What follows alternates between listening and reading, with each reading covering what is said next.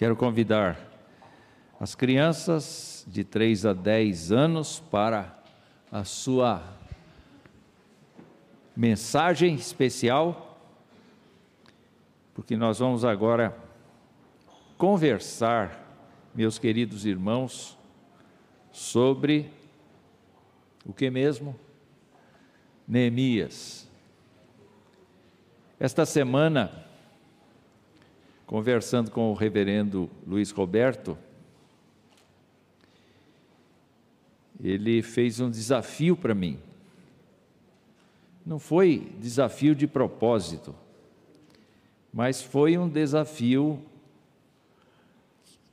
que eu encarei como desafio, que é terminarmos Neemias hoje. E terminar Neemias hoje significa examinarmos aqui algumas situações vividas neste capítulo 13. Então, estas situações são situações que demonstram que nós, crentes em Jesus Cristo, temos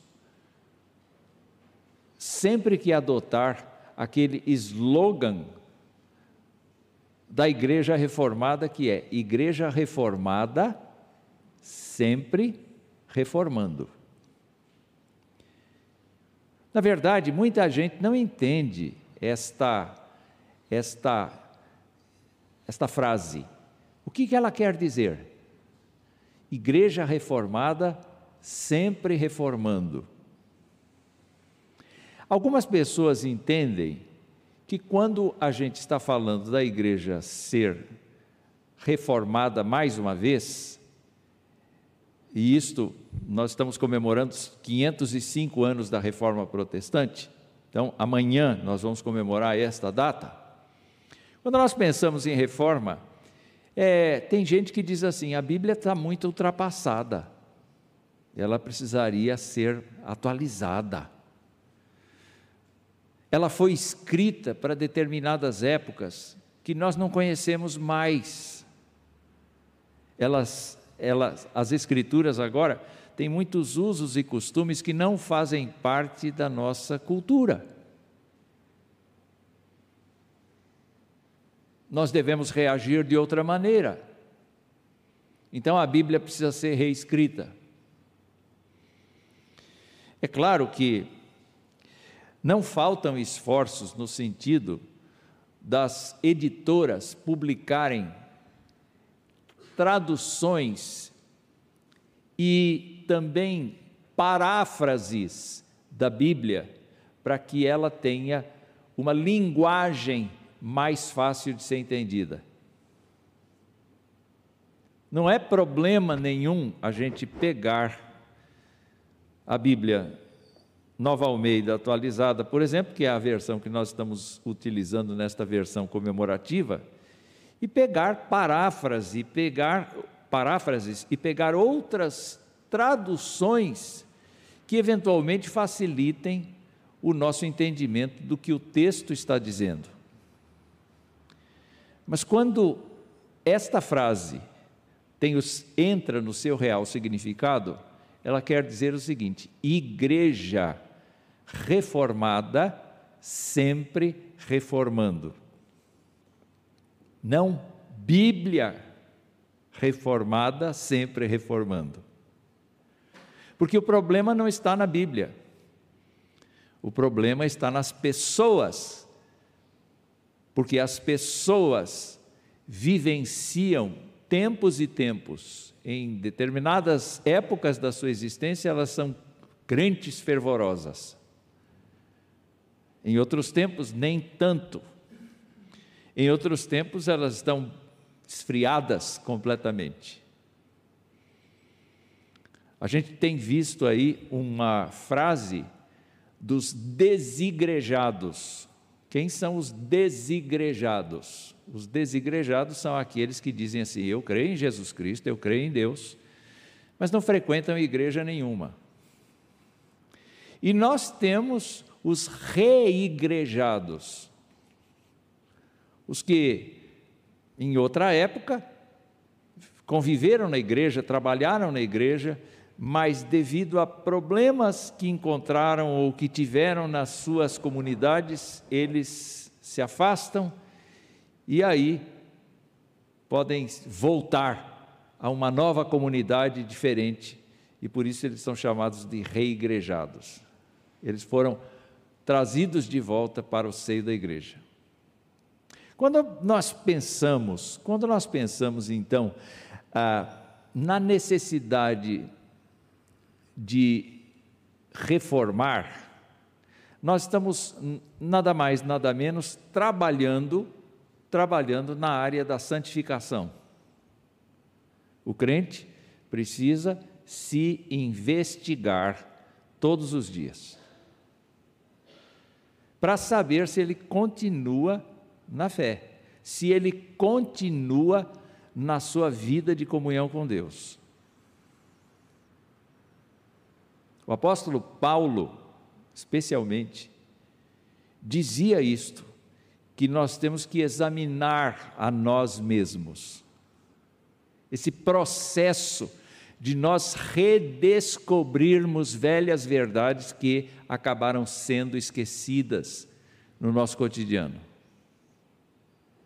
Porque o problema da igreja está no fato de que ela tem picos, e a história mostra isso, ela tem picos de avivamento e picos de desavivamento. Porque os crentes flutuam nessa vida. E se nós pensarmos aqui no capítulo 13 de Neemias, nós vamos verificar que há várias situações aqui. A primeira coisa que eu quero uh, mostrar para vocês é o fato de que, no, especialmente no domingo passado, nós vimos que houve uma grande festa de consagração das muralhas. Eu, quando li isto assim, para escrever um artigo há anos atrás, eu fiquei muito emocionado e tentando entrar naquela cena e imaginar aquela cena. O povo tinha construído, reconstruído as muralhas da cidade em tempo recorde.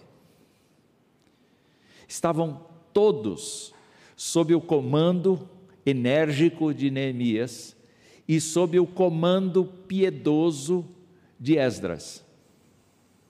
Os dois acabaram promovendo, com a ajuda de Deus, uma festa grandiosa, porque ah, Neemias teve o cuidado de selecionar os nobres, os magistrados, os sacerdotes, os levitas, as pessoas de maior renome na, na, naquela região, justamente para compor dois grupos de pessoas, inclusive os ajudantes, que subiram as escadas, foram para cima das muralhas e eles circundaram a cidade inteira cantando louvores ao Senhor com, com símbolos sonoros, com tambores, com uma porção de instrumentos. Pode imaginar esta procissão de cada lado das muralhas para se encontrar lá no final.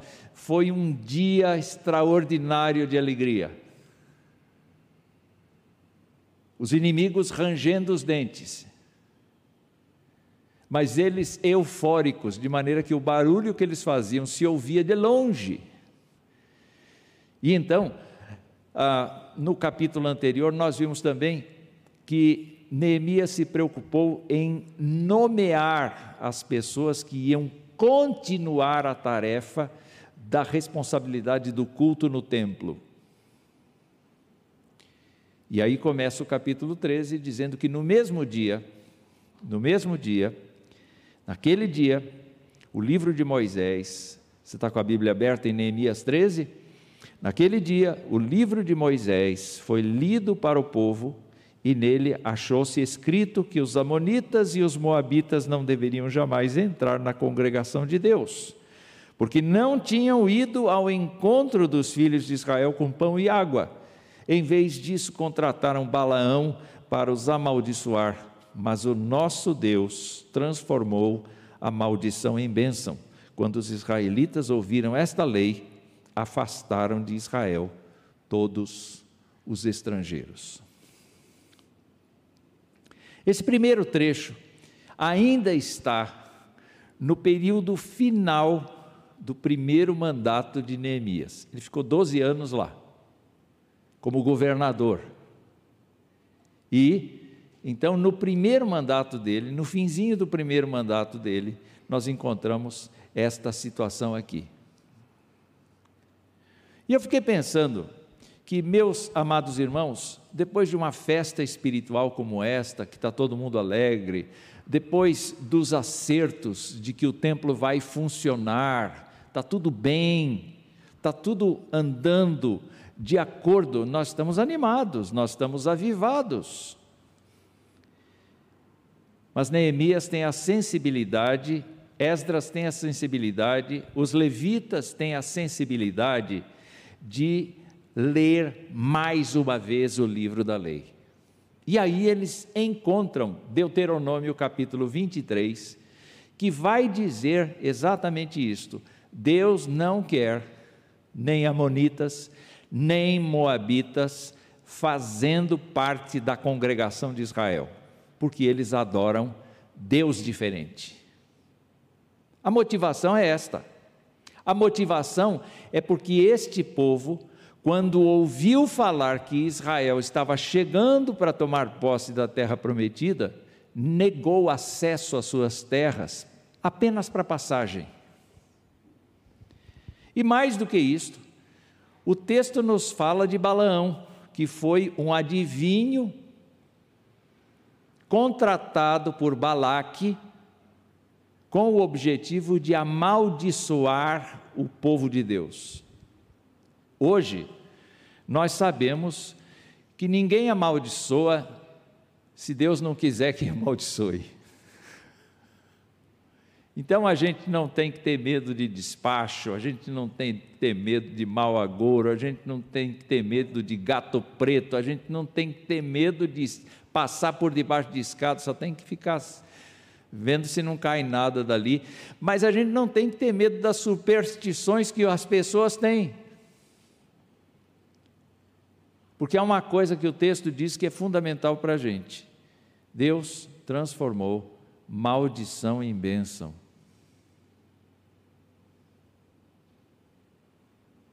E Deus faz isso todos os dias. Quando a gente ouve, por exemplo, frases como esta: O anjo do Senhor acampa-se ao redor dos que o temem e os livra. O que, que a gente pensa? A gente pensa que, segundo o propósito de Deus, tudo quanto alguém pode intentar fazer contra a gente, se Deus não quiser, não vai acontecer. Porque é Deus quem segura as pessoas, é Deus quem controla todas as pessoas. É Deus quem está controlando a história do Brasil. Ele pode não concordar com tudo que está acontecendo, mas ele está controlando. Poderia ser pior.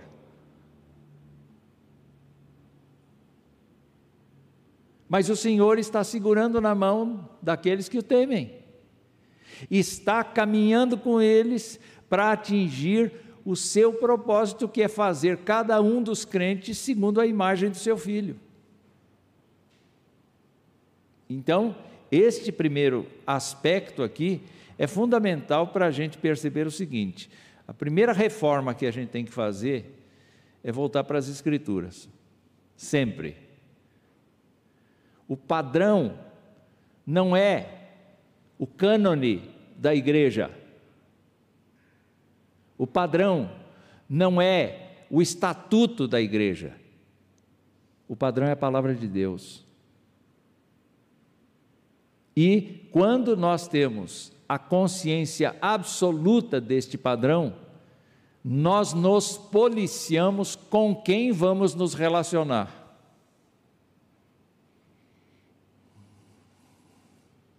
Dá uma espiada, por exemplo, no Salmo 1. Pensa no Salmo 1. Como é que ele diz?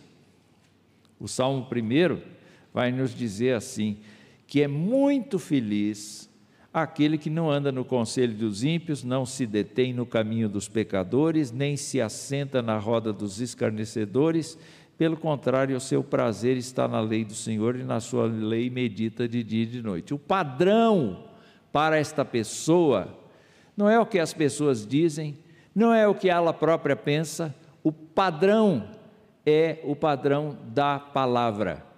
E a palavra diz assim: seja verdadeiro. Deus quer que você ande humildemente com Ele, que você pratique a justiça, que você ame a benignidade, que você ame o Senhor sobre todas as forças e ame o seu próximo como a você mesmo. Está muito claro o ensino da Escritura.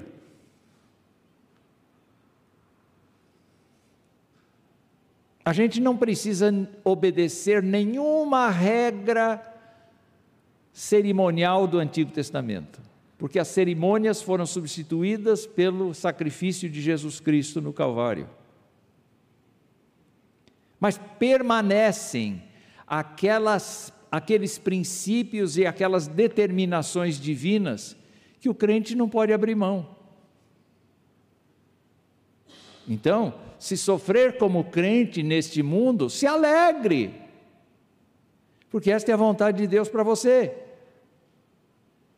Ande fora da correnteza que é o mundo. Não ande pela correnteza, porque a correnteza dá no precipício. Querem ver outra coisa interessante? Abram na segunda carta de João, segunda carta de João, e vejam como aquele homem feliz do Salmo 1 se encaixa aqui. Segunda João, capítulo, só tem um capítulo.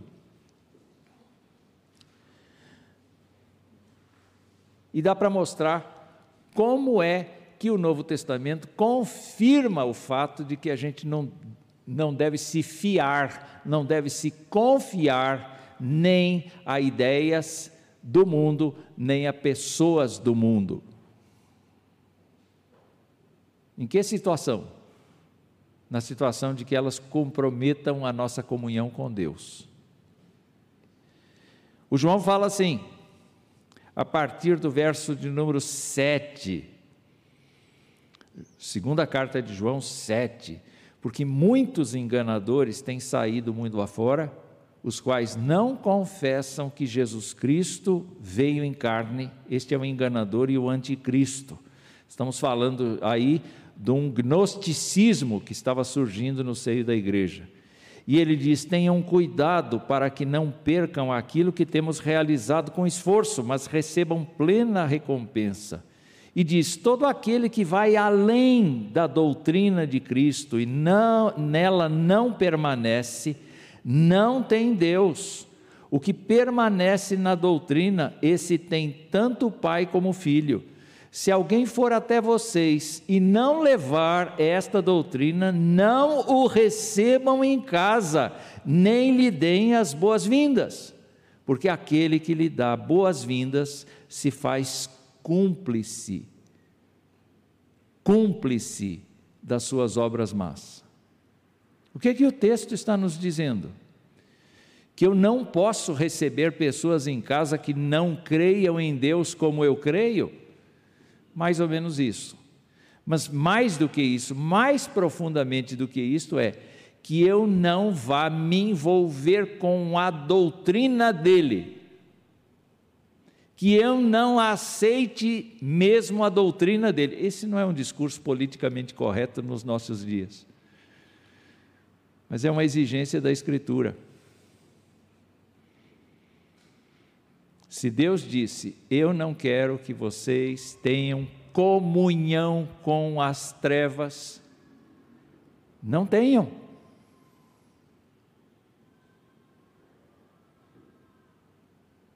Se Deus está dizendo para a gente, não quero que vocês aceitem de graça qualquer ideia dos homens, não aceitem. É necessário que a gente tenha esse processo de reforma dentro da gente, constantemente. Não existe problema nenhum da gente estudar filosofia, da gente estudar as, as ciências humanas, aprofundar no conhecimento do que as pessoas pensam.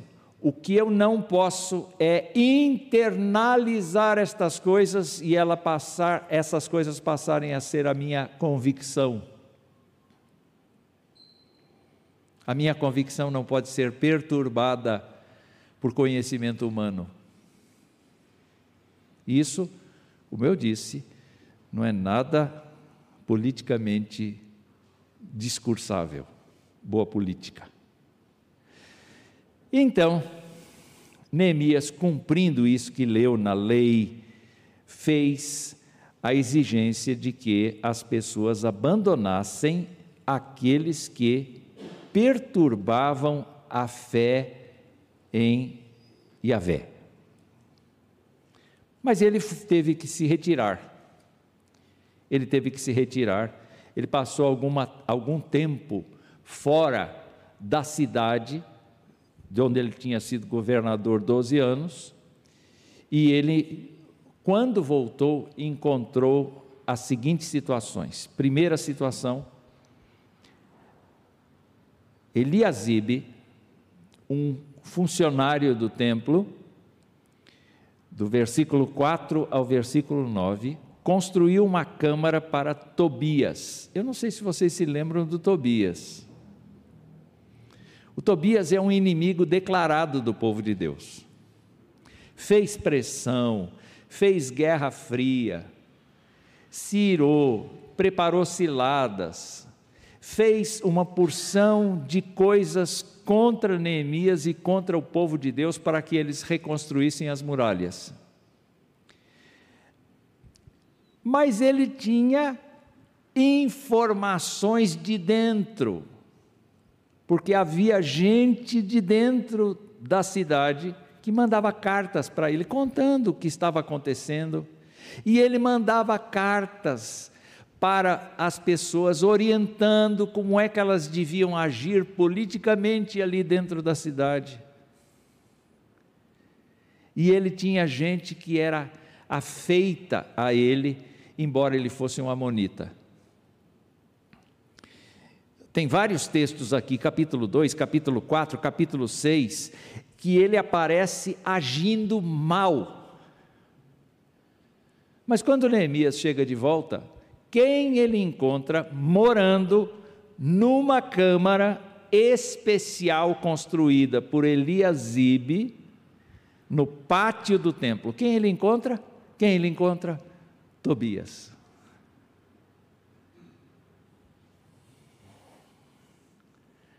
Ou seja, para que Tobias tivesse aquele espaço, o texto diz que Eliasibe então tirou coisas que já estavam lá. E diz o texto que ele tirou o depósito, que ele limpou o depósito das ofertas, o depósito dos utensílios do templo e o, o depósito dos dízimos destinados ao sustento dos levitas para colocar o Tobias.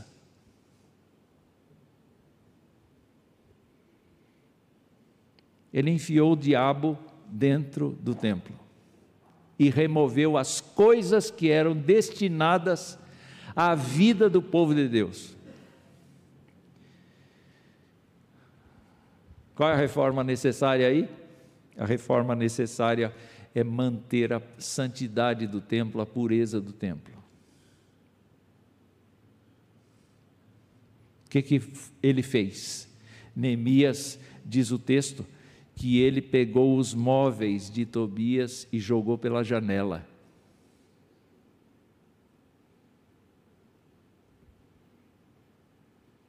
E depois disso, ele deu ordem para que todas as câmaras do templo fossem purificadas.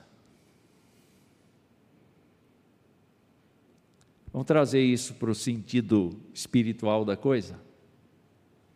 E vamos pensar em quantas vezes na igreja o diabo se instala. E é trazido por um dos nossos. É trazido por aqueles que têm forma de piedade e que vêm para dentro da igreja não para confessar o nome de Deus, mas para destruir o povo de Deus, porque odeia o povo de Deus. Isso é possível, pastor? Não só é possível, como é documentável. Há uns dias atrás, eu ouvi uma senhora, vi um vídeo de uma senhora dizendo: Olha, eu já fui evangélica, hoje não sou mais, hoje eu sou de outra religião. Mas eu tenho alguns amigos lá e eu posso entrar lá e me tornar professora da escola dominical e lecionar para as crianças. E posso ensinar tudo que eu sei agora para as crianças. E ninguém vai perceber nada, porque ninguém dá a mínima satisfação para o que acontece lá dentro. Cada um lá está cuidando de si. É muito duro ouvir isso. Mas a gente tem que pegar essas coisas e jogar fora. Todo aquele que não professa o nome de Cristo, a gente não tem que receber em casa a gente não tem que aceitar a doutrina, a gente tem que ser fechado teologicamente. Como teologicamente? Não, biblicamente. Porque a teologia pode se renovar, a teologia pode utilizar novas descobertas, porque ela é uma ciência, mas a Bíblia não é ciência. E por conta disso, o que Deus não quer, nunca quererá não vai haver jeitinho. O que Deus condena na Sua palavra, Ele sempre condenará. Não há jeitinho, não podemos fazer ah, concepções mirabolantes de teologia para poder incluir. Nós não somos o povo da inclusão. Presta atenção, a nossa função é pregar o Evangelho a toda criatura.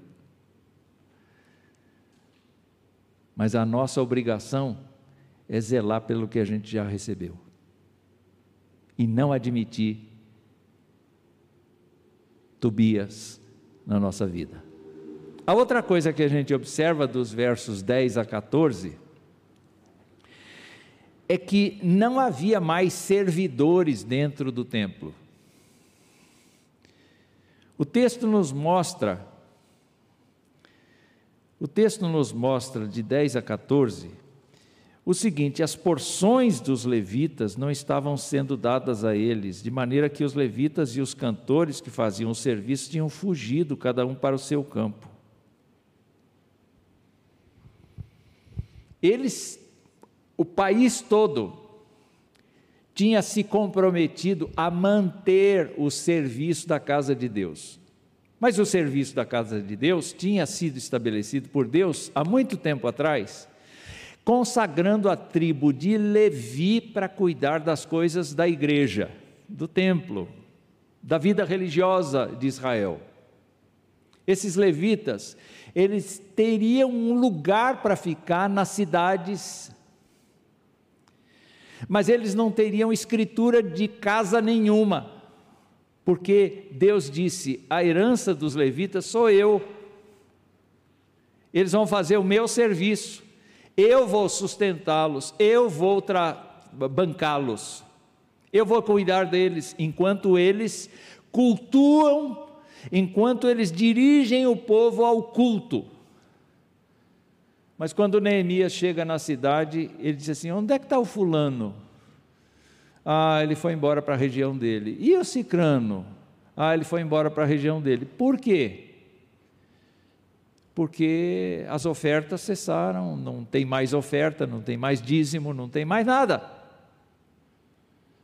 O povo está cuidando de si mesmo. Alguns anos antes, algumas décadas antes, Ageu escreveu assim: Escute, é tempo de vocês ficarem cuidando da sua casa e esquecerem o templo, porque o templo era a sede da fé israelita.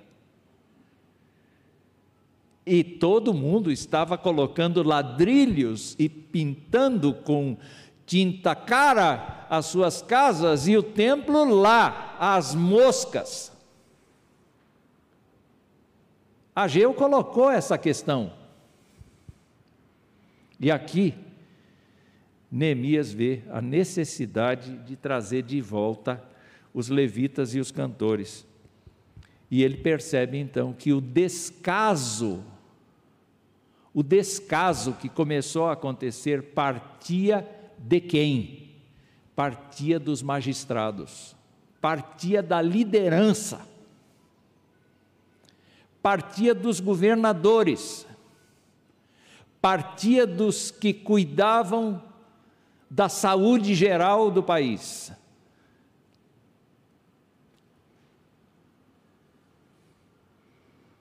Nós temos que nos lembrar que Israel era uma nação teocrática, ainda que fosse subjugada pela Assíria, ainda que fosse uh, uh, uma, uma, uma colônia da Assíria, todavia, eles funcionavam sob a lei de Deus. E, meus amados irmãos, o que, que Neemias considerou como reforma necessária? a manutenção do culto. Aliás, o Malaquias, o Malaquias diz isso: Trazei todos os dízimos à casa do tesouro para que haja mantimento na minha casa. Por que, que a casa de Deus precisa de mantimento? Porque ela é dada, o mantimento é dado aos levitas e aos cantores quando falta dízimo na casa do Senhor, aquele povo que foi separado por Deus para fazer o exercício religioso do povo inteiro, escapou, foi embora, precisou se sustentar, precisou sustentar sua família. Então o que é que ele fez? Neemias confrontou os magistrados, e convocou de volta todos os cantores, todos os levitas, para que o serviço fosse restaurado. Eu fico pensando no fato, meus irmãos, de que muitas vezes a obra do Senhor é prejudicada pelo fato dos crentes pensarem em si em primeiro lugar. Se eu der alguma coisa para o reino de Deus, para a igreja local, como é que eu vou me sustentar?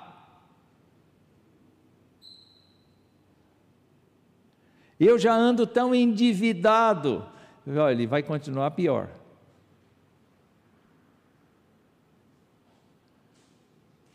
Justamente pelo fato de que quando a gente começa a pegar dinheiro que não nos pertence,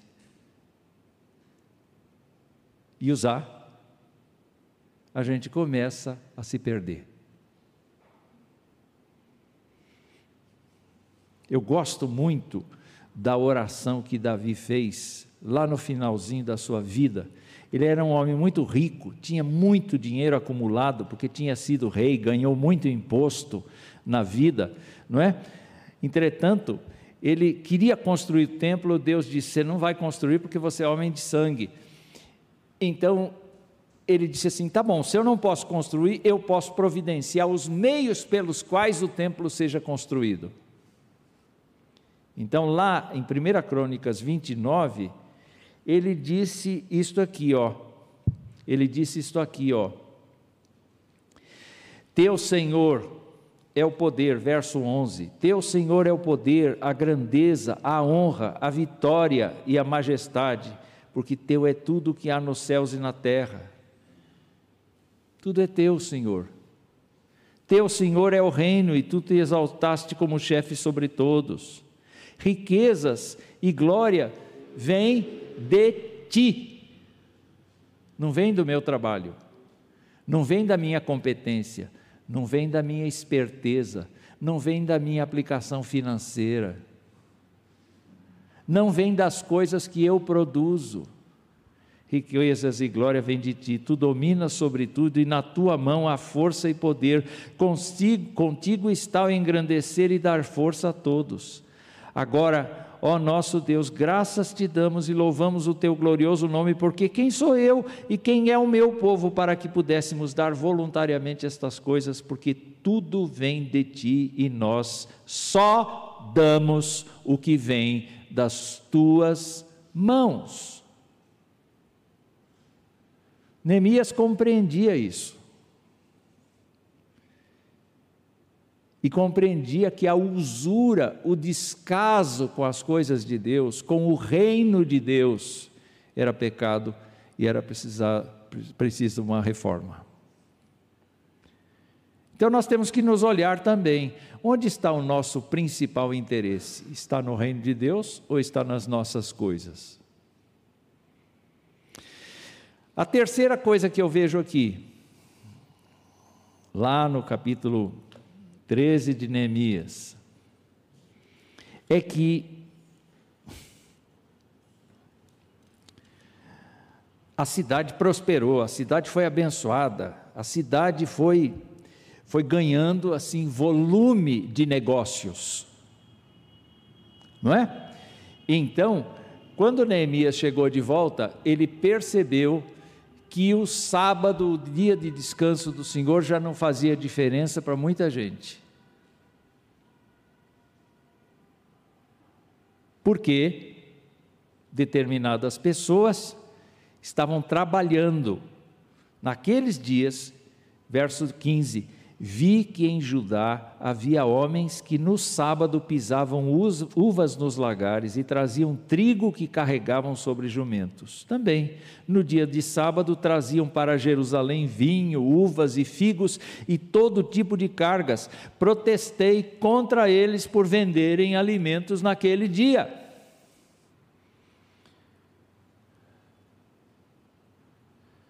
Qual era a reforma necessária?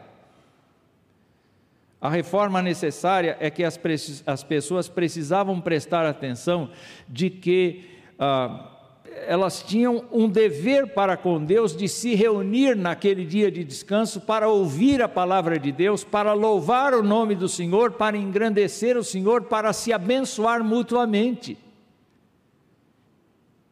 E elas perderam isto, porque o dia de descanso se tornou um dia de negócio um dia de trabalho para autossustento. Um dia em que as pessoas ignoraram o princípio de guardá-lo, de consagrá-lo, de fazer desse dia um dia especial, diferente dos demais dias da semana, porque há um encontro do povo de Deus em torno da Sua palavra. E a gente precisa revisitar esse conceito também. Porque, amados irmãos, a forma como ele trabalhou, a reforma necessária foi a manutenção do dia do Senhor, então ele confrontou. E quem ele confrontou? Ele confrontou contra os trabalhadores, contra os vendedores de alimento nesse dia, e ele confrontou também os homens de Tiro que traziam peixes, e ele confrontou as pessoas que efetivamente eram responsáveis pela tramitação do dinheiro. Quem é que ganhava com este comércio? Eram os nobres. Eu fico pensando então no fato de que nós precisamos revisitar esse conceito porque nós temos marcado compromissos na nossa agenda de viagem, de futebol, de outras atividades, de aniversários, de não sei o quê, não sei o quê, não sei o quê, no dia em que a gente deveria estar juntos, louvando o Senhor. Então é preciso de uma reforma. E a última coisa que eu queria destacar, porque eu acho que já está pesado demais para todos nós, não é? tanta reforma que a gente precisa fazer. A última parte é exatamente a parte em que ele olha para determinadas famílias, ele olha para os filhos dessas famílias, e ele diz assim: não é possível, não é possível. O povo de Deus andou se casando com mulheres dos povos que Deus tinha dito para a gente não se envolver.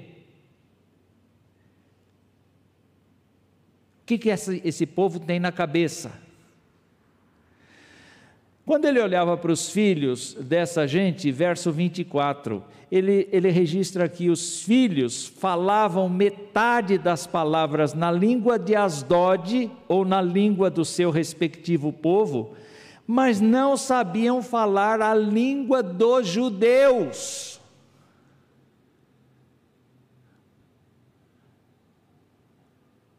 O que, que aconteceu? Ele cita aqui Salomão, que se casou com muitas mulheres que não eram mulheres judias, que eram mulheres que tinham concepções de deuses estranhos, e ele foi não só convivendo com essas mulheres, mas ele foi aceitando os deuses dessas mulheres e ele foi construindo para eles, para elas templos. Ele não construiu apenas o templo de Yahvé, ele construiu templos para deuses pagãos. Tamanha deformação do seu caráter.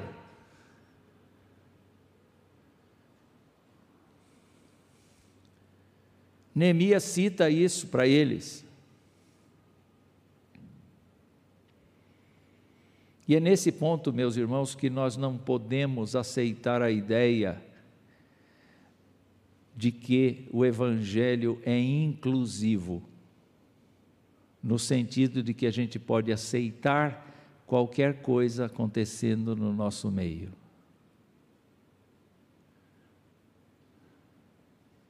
Podemos amar os pecadores, devemos amar os pecadores Devemos pregar o Evangelho aos pecadores. Mas devemos rejeitar tudo quanto não procede de Deus. Eu confesso para vocês que já não tem filme saudável que eu possa assistir. Eu fico rodando, eu tenho TV paga, cabo. E eu fico rodando. Então começo assim, no primeiro canal, extermínio. Aí o segundo canal, cilada não sei o quê. Aí terceiro, é, eu não sou capaz, porque eu nem fico olhando porque aquilo alimenta a alma da gente e vai fazendo com que a gente absorva ideias e vá pensando que o Evangelho não é uma coisa que a gente tem que se separar daquilo que é imundo.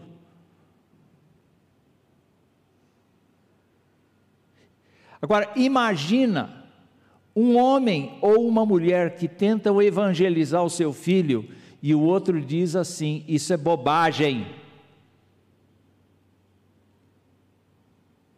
Vocês estão imaginando isso? Vamos deixar o nosso filho escolher o que ele quiser. Ele não conhece um cântico, ele não conhece um versículo, ele, não, ele fala a linguagem que todo mundo fala, mas não fala a linguagem do povo do Senhor. Ele não sabe o que é bênção, ele não sabe o que é justificação, ele não sabe o que é santidade, ele não sabe essas coisas. Ele sabe o que é internet, ele sabe o que é Twitter, ele sabe o que é Facebook, ele sabe o que é TikTok, ele sabe essas coisas, ele sabe os joguinhos, ele sabe estas coisas, mas ele não sabe nada sobre Jesus Cristo. Precisa reforma.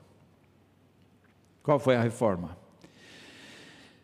Tinha que fazer a manutenção da família e da aliança. Era vida ou morte para a história do povo.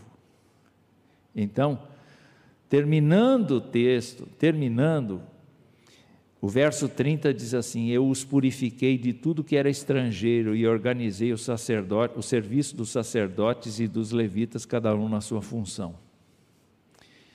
Eu tive que intervir nos casamentos.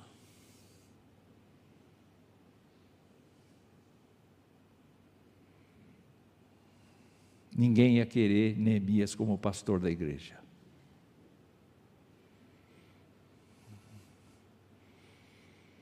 porque nós estamos acostumados a dar jeitinhos. Não, não. Você, você precisa entender o que é o amor, reverendo. O meu filho, a minha filha, eles são apaixonados por aquele outro. Não tem problema nenhum. É o amor que supera tudo.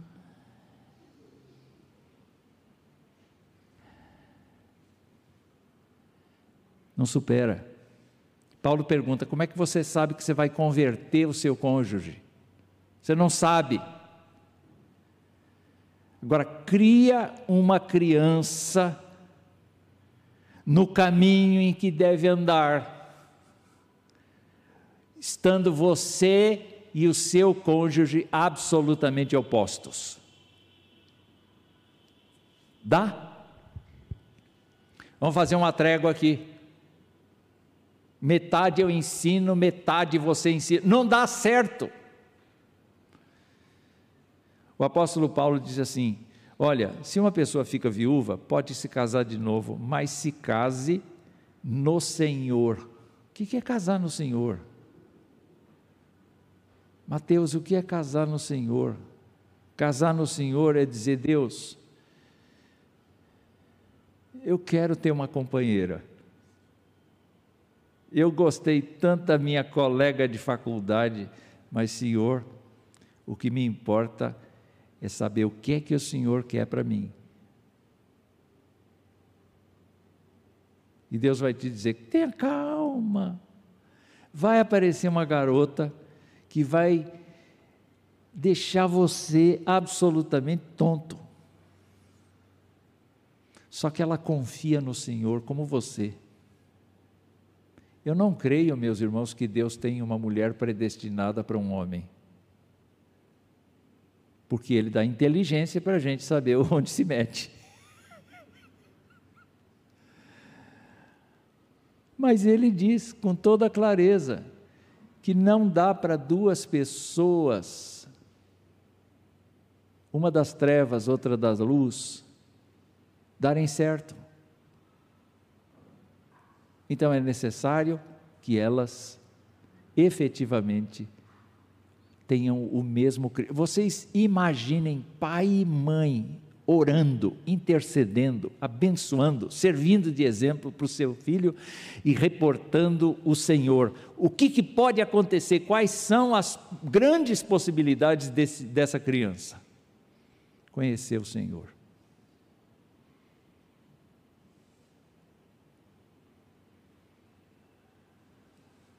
Se você já tem a sua situação resolvida e até neto, talvez isso não sirva para você. Mas quem está começando, como o glorioso Mateus que está aqui, que está começando a vida, que está realmente tentando estruturar a sua vida, a sua casa, profissional e familiarmente, esse é o momento de dizer: Senhor, arruma a garota, mostra para mim. Eu quero dizer para vocês que foi esse tipo de oração que eu fiz lá no passado e Deus me deu Esther. Ô oh, mulher, Deus te abençoe. Eu quero terminar, porque eu já falei demais. Vocês viram quanta coisa ele teve que reformar? Vamos pensar aqui. Só recapitular, primeiro de tudo, a gente tem que sempre voltar à Escritura. Segunda coisa, a gente precisa jogar fora o Tobias. Ter, e, e purificar nossas câmaras. Terceira coisa, a gente precisa restaurar o nosso serviço ao Senhor. Quarta coisa, a gente precisa guardar o dia do Senhor para Ele. Quinta coisa, a gente precisa todo tempo revisitar as nossas relações e sustentar a fé. Quem já está casado, sustentar a fé um do outro, abençoando, fortalecendo, instruindo, compartilhando e não se meter em cumbuca se a gente ainda não começou a estruturar o nosso lar.